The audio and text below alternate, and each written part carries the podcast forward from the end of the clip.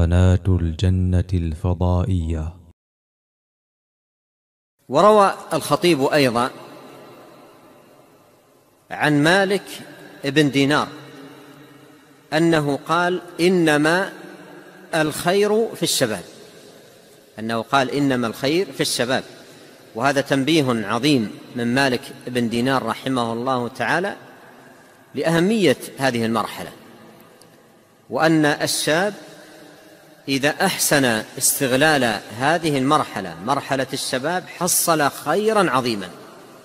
وأصبح ما حصله في شبابه ركيزة وعمدة وأصلا ثابتا يبقى معه إلى مماته. نفعا لنفسه ونفعا لأمته ونصحا لغيره.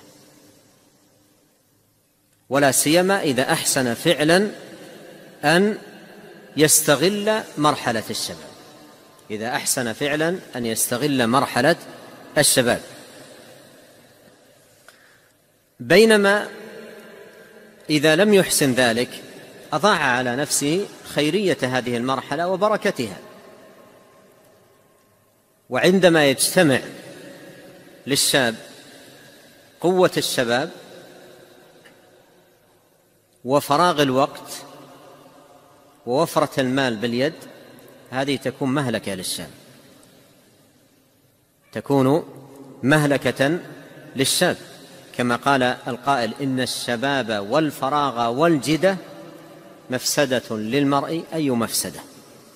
فإذا اجتمعت هذه الأمور شباب وفراغ ومال جدة أي مال تكون مهلكة للشاب إذا انضم إليها أمر الرابع وهو كثرة الفتن وقربها من الشاب وكثرة أبوابها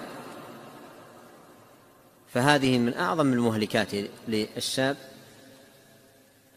التي تجني على أو يجني بها على مرحلة شبابه جناية عظيمة ويفوت على نفسه خير الشباب وبركته. فمالك بن دينار رحمه الله تعالى يقول إنما الخير في الشباب منبها على عظم البركة والخير في هذه المرحلة إذا وفق الشاب بإذن من الله ومعونة لاستغلال هذه المرحلة العظيمة المهمة من حياته.